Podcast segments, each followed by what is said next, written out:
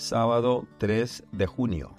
Memoria de los santos Carlos Luanga y compañeros mártires. Evangelio según San Marcos. Capítulo 11 versículos del 27 al 33. En aquel tiempo Jesús y sus discípulos llegaron de nuevo a Jerusalén. Y mientras Jesús caminaba por el templo, se le acercaron los sumos sacerdotes, los escribas y los ancianos y le preguntaron, ¿con qué autoridad haces todo esto? ¿Quién te ha dado autoridad para actuar así? Jesús les respondió, les voy a hacer una pregunta. Si me la contestan, yo les diré con qué autoridad hago todo esto. ¿El bautismo de Juan era cosa de Dios o de los hombres? Contéstenme. Ellos se pusieron a razonar entre sí. Si le decimos que de Dios, nos dirá entonces por qué no le creyeron. Y si le decimos que de los hombres, pero como le tenían miedo a la multitud, pues todos consideraban a Juan como el verdadero profeta, le respondieron a Jesús, no lo sabemos. Entonces Jesús les replicó, pues tampoco yo les diré con qué autoridad hago todo esto. Palabra del Señor. Gloria a ti, Señor Jesús. Reflexión. Este texto del Evangelio de Marcos trata sobre una interacción entre Jesús y los líderes religiosos de su tiempo, quienes cuestionan la autoridad de Jesús. En este pasaje, Jesús les responde con otra pregunta en lugar de darles una respuesta directa. Les pregunta acerca de la autoridad de Juan el Bautista. ¿Venía de Dios o de los hombres? Los líderes religiosos, atrapados por su propia lógica y miedo a la reacción de la gente, deciden que no pueden responder, a lo que Jesús responde que entonces Él tampoco les dirá con qué autoridad hace estas cosas.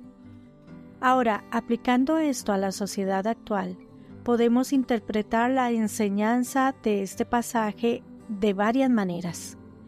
Primero, Cuestionar la autoridad. Este pasaje nos recuerda que es saludable cuestionar la autoridad y entender de dónde proviene. En nuestro mundo moderno, estamos rodeados de diversas fuentes de información y muchas personas o instituciones que pretenden tener autoridad.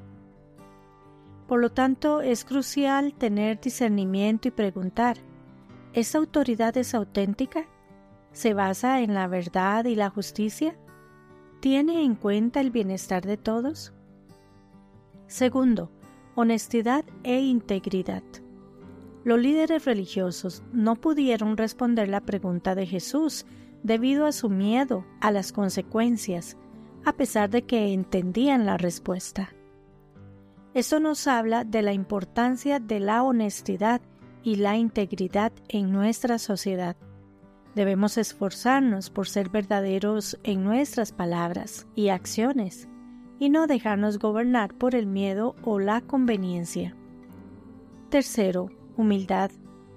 Jesús, a pesar de su divinidad, no saca a relucir su autoridad de manera confrontativa. Elige responder con sabiduría, no con orgullo. Esto nos recuerda la importancia de la humildad incluso frente a los desafíos y cuestionamientos. La verdadera autoridad y liderazgo no se basan en la imposición, sino en la humildad, la sabiduría y el amor. Cuarto, responsabilidad. Un tema implícito en este pasaje es la responsabilidad que conlleva la autoridad. Los líderes religiosos de la época de Jesús estaban más preocupados por mantener su poder y estatus que por cumplir su responsabilidad ante la gente y Dios. En la sociedad moderna vemos esta lucha con frecuencia. Aquellos en posiciones de autoridad, ya sean políticos, líderes empresariales o incluso figuras influyentes en las redes sociales, a menudo pueden verse tentados a usar su poder para beneficio propio, en lugar de cumplir con su responsabilidad hacia quienes dependen de ellos. Este pasaje nos recuerda que la autoridad legítima siempre viene con responsabilidad y que nunca deberíamos permitir que el deseo de poder o estatus socave nuestro compromiso con la justicia y la verdad. Quinto, comunicación y diálogo.